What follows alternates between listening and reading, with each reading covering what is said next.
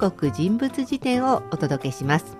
その時々の話題の人物を紹介していこうというコーナーです。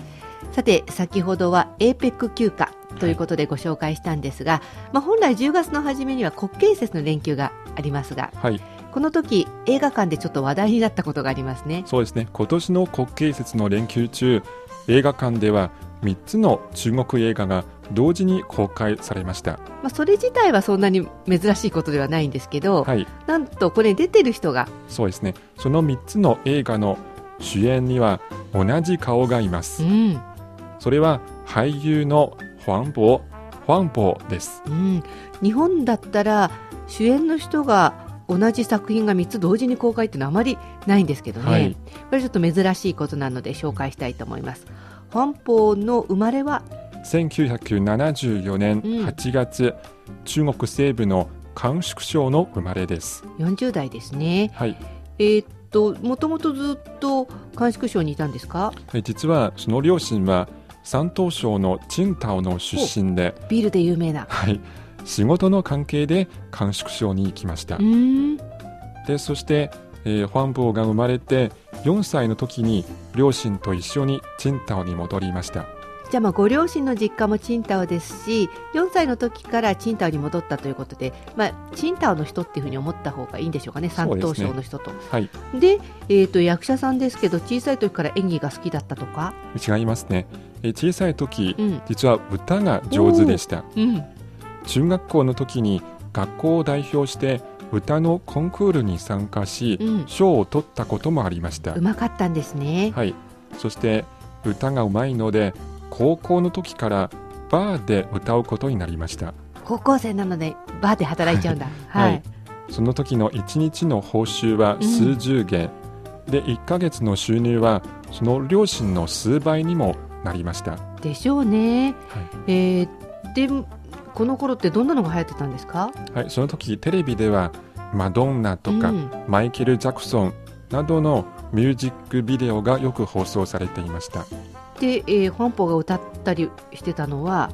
はい、えー、ファンポーはよくその人たちの真似をして、うん、歌に振りもつけたりしました。おなんかかっこよさそうですね。はい。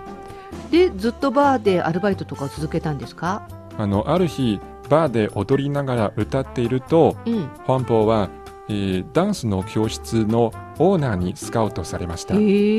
そしてダンスの教室の教師になりました、うん、それそういう仕事を7年間もやりました。へ結構じゃあまあ歌が上手と言いながらダンスも上手だったんですね、はい、でもまだ役者さんにはなってないみたいなんですけど、はい、えー、ダンスの先生を7年間やってその後ははい。その時歌も、うん、えー、諦めずに続けていたんですけど、はいはい、その間にバンドも作って、えー、蘇州とか杭の講習そして競輪西安など各地を回って講演しました。うんでもまだ役者さんではないですね。はい。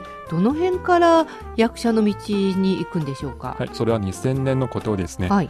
友達から連絡があって、うん、ある映画で山東省の方言を喋れる男性役があって、それにふさわしい人を探しているという連絡でした。なるほど。さっきまあ甘粛省の生まれとは言いましたけど、両親もチンタオの人だし4歳の時からチンタオだから山東省の方言は任せてって感じですかね。はい、うん、そしてファンポーは試しに行ってみると、うん、監督さんにすごく気に入ってもらいました。よかったですね。はい。そしてファンポーは映画に初めて出演しました。おどんな役だったんですか？はい。それは地方から大都会に出稼ぎに来て、うん、ミニバスの車掌になって悩みもあり楽しみもあるという役でしたが、うん、ファンボはそれをうまく演じました、うん、その映画は中国では賞も取りました。あ。なんか大都会からの出稼ぎミニバスの車掌それから悩みも楽しみもなんか見てみたくなりますね。はい、はい、まあ歌では成功しなくても映画には出演できたということなんですね。そうですね。初めて映画に出演して、うん、やっぱり俳優になろうとファンポーは27歳の時に北京の映画の専門大学北京電影学院の試験を受けました。27歳の時に？はい。しかし残念ながら試験に落ちました。えー、でどうするんですか？やっぱりその時彼が思ったんですけど、うん、俳優はやっぱり顔が第一。特に中学は結構ルックス重視ですよね。はい。でもファンボーは、えー、自分は顔では無理だと思いました。それで恋の方にしようと思って、うんうん、翌年もう一度田園学院を受験しましたが、はい、今度は演劇じゃなくて、うん。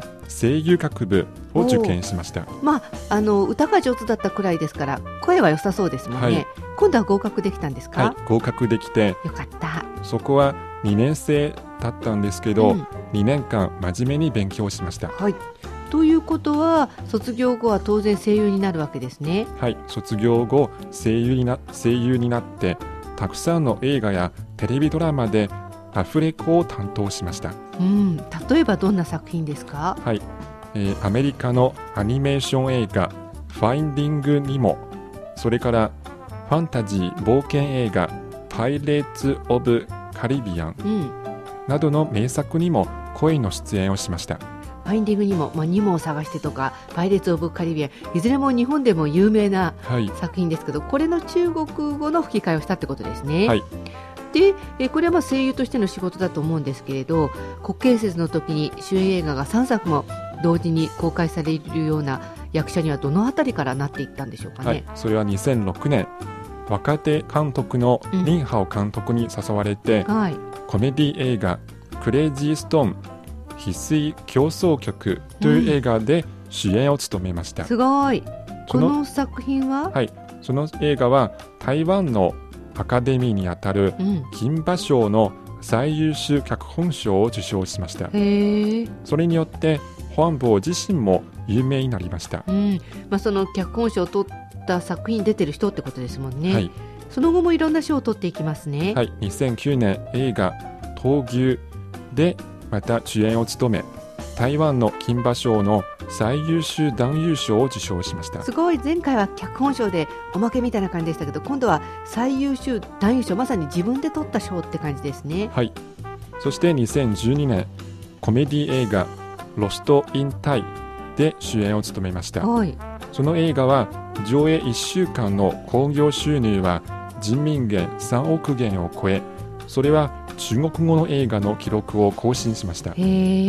そしてその映画の興行収入は最終的には12億6600万元で元でしょ？すごいね、はい、中国で上映された中国語映画としては史上最高でした。おなんか2012年だったらもうみんな映画館に行かなくても映画が楽しめるような時代になっているのにやっぱり映画館にそれだけ足を運んでくれたわけですね、はい。はいその後はどうですか？その後2013年、うん、本坊が主演を務めた香港映画「西遊記始まりの始まり」うん、それと大陸の映画「無人区」を含む4作品が上映されました。それで2013年は本坊の年とも呼ばれました当たり年って感じですけど、はい、でも今年2014年になっても国慶節では主演作品3つが同時公開ですね。はい、はい、今えー、今年9月末頃から上映されている新作「ブレイクアップ・バディーズ」これは上映1週間で興行収入が6億元を超えて中国映画の記録を更新しました次々と記録を塗り替えていきますけどこのファンポーという名前をよく覚えておくとまだまだ活躍しそうですね、はい、中国人物辞典今回は俳優のファンポーをご紹介しました